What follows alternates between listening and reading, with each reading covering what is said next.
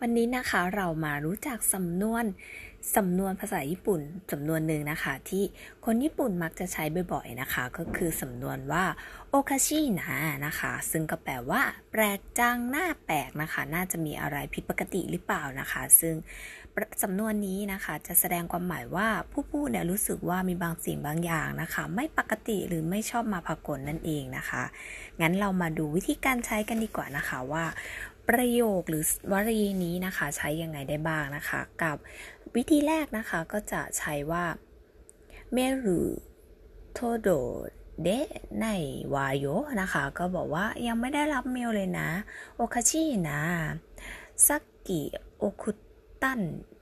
ดักเกโดนะคะ ก็บอกว่าแปลกจังนะคะ ก็ส่งไปแล้วเมื่อกี้นี่นานะคะ ซึ่งก็เป็นการบอกว่ายังไม่ได้รับเมลนั่นเองนะคะ งั้นมาดูอีกหนึ่งประโยคตัวอย่างกันดีกว่านะคะสำหรับการใช้โอคาชินะนะคะ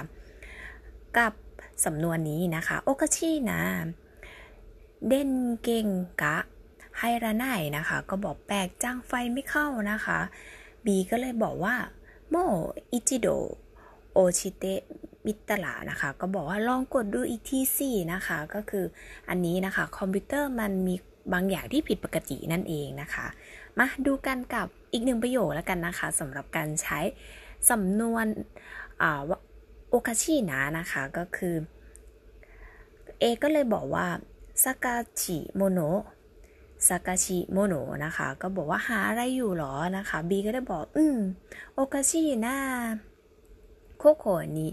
いといた นะคะ のに ないんだよ นะคะ ก็บอกอืมแปลกจังวางไว้ตรงนี้แท้ๆเลยนะคะ หายไปไหนก็ไม่รู้นะคะ